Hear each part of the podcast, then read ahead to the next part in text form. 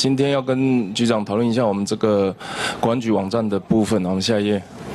其实我们这个国安局自己也有写，我们公公关工作里面包含公开讯息及及时更新频率、主攻对外公告、重要通知，以及澄清有危害社会安定及国家安全不实消息，包含说呃，在总统大选里面有候选人指控啊蔡总统使用国家机器，那这一些东西你们其实都有做新闻稿的澄清，大概聚焦在国安安全的部分，但社会安定的相对就比较少。那下一页，但是呢，我们的网站的 KPI 定定。居然是很特别的，使用新闻稿的发布数字，也就是说，在二零一九年的时候，我们目标要发三十篇新闻稿，然后实现了三十二，所以我们的达成率高达百分之一百以上。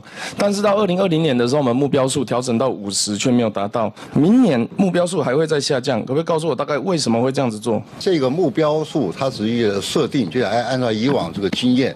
啊，或者明年可能会有一个什么样状况，争议性会可能会比较多一点，我们才把它给哎。我大概分两个层面来讲哦。第一个，我们的网站其实有很多可以改进的空间，比如说我看到有局长的话，但局长的话文字居然是用图片来显示，造成读取的速度非常缓慢。当然，我也跟公安局的同仁聊过哦，说这个是我们公安局自己来制作的。我想整个网站有进步的空间。那第二个 KPI 的定定本来就不应该以发表的文章数来使用，这个跟国安局目标要做到。的公关工作这件事情本身并不是同一个方向的，它是以量取胜的话，你其实可以发五十篇无关痛痒的东西就好了。我想还是要再重新调整我们这个公关工作的目标取向，好吗？所以我们这一定要重新检讨。我刚来的车上跟同仁讲了这一段，真的要检讨改进了。好，下一页。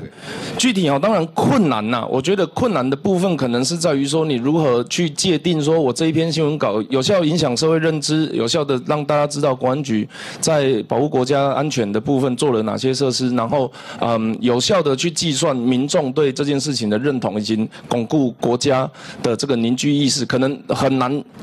很难这样子去定定 KPI，但至少要往这个方向做。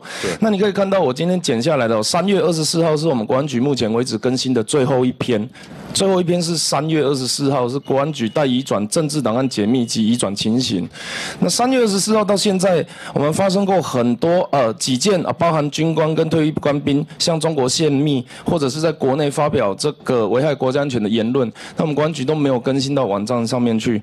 局长之前知道这件事吗？我我我我们要。一定要持续改进啊！我想说，真的啊，我很坦诚跟委员报告啊，我们一个单位里面，我给他们鼓舞的讲说，国安单位啊，不是敲锣打鼓工作的单位。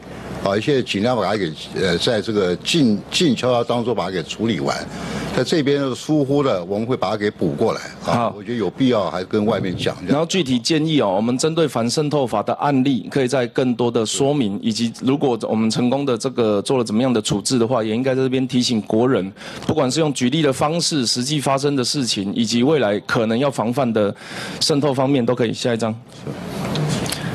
好，最后鼓励网站，除了刚刚是讲内软体的部分，也就是我们新房以及这个布打的 KPI 也好，或是新闻稿内容也好，那具体整个架构方面，或许可以参考国外的网站，他们希望可以传达民众什么样的讯息。